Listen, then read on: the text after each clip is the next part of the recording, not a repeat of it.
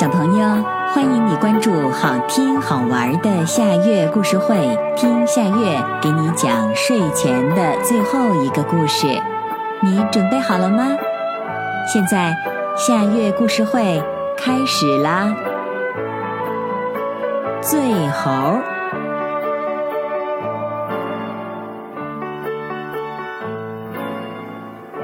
秋天，那蔚蓝蔚蓝的天空下，小猴子阿浩正跟着祖母晒玉米，他干得可起劲儿了。祖母夸他是好样的。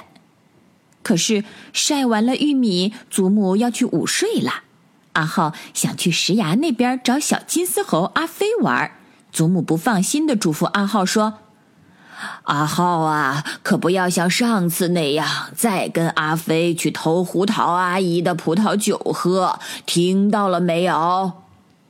阿浩连连点头说：“不会，不会，再也不会了。”说完，挠挠耳朵，一溜烟儿，阿浩就已经不见了踪影。你说阿浩跑得快不快？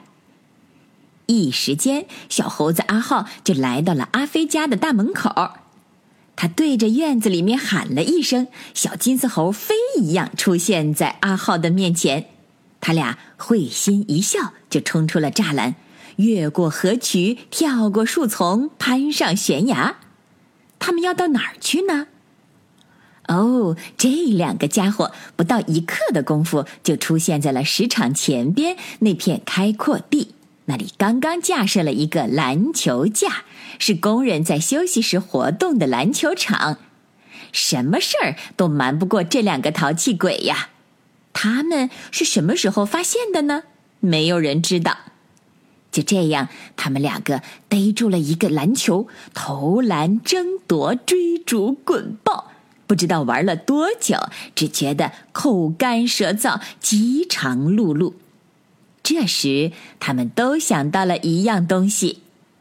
可是，自从上次喝了胡桃阿姨酿的酒以后，阿浩的祖母、阿飞的爸爸就再也不允许他们去葡萄园那边了，因为胡桃阿姨和她酿造的美酒就在那里。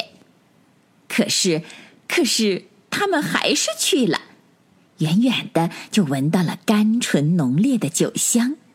真是奇怪，葡萄园里静悄悄的，只有蜜蜂还在嗡嗡的忙碌着。胡桃阿姨到哪儿去了呢？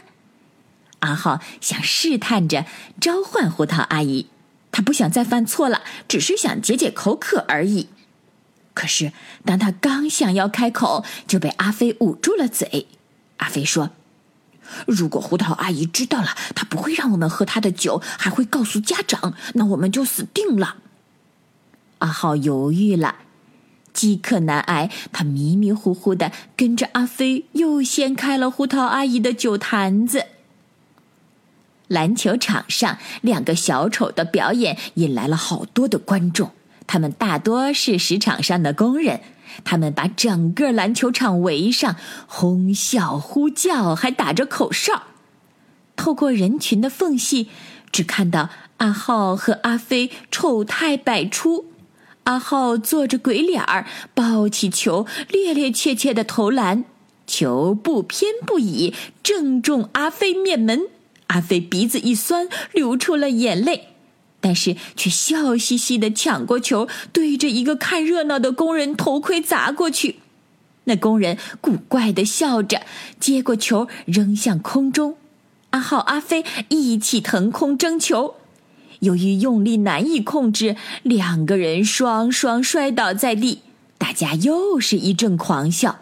他们两个又晃晃悠悠的起来，勾肩搭背，手舞足蹈，没有意识的胡乱折腾，惹得大家一阵狂笑。哎，真是丢死人啦！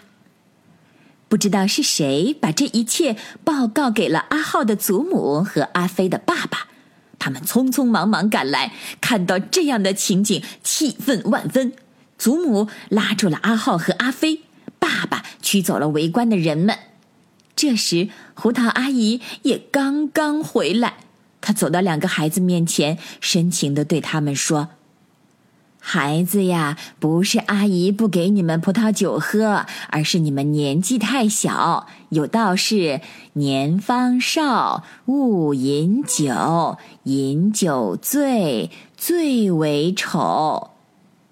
阿浩和阿飞好像是听懂了，可是还是迷迷糊糊的。小朋友，你们猜猜，他们醒了以后能不能懂得这个道理呢？这个故事的名字是《醉猴》，这也是今天的最后一个故事。现在到了该睡觉的时间，好好的睡一大觉，做个美梦。我们明天再见啦，晚安。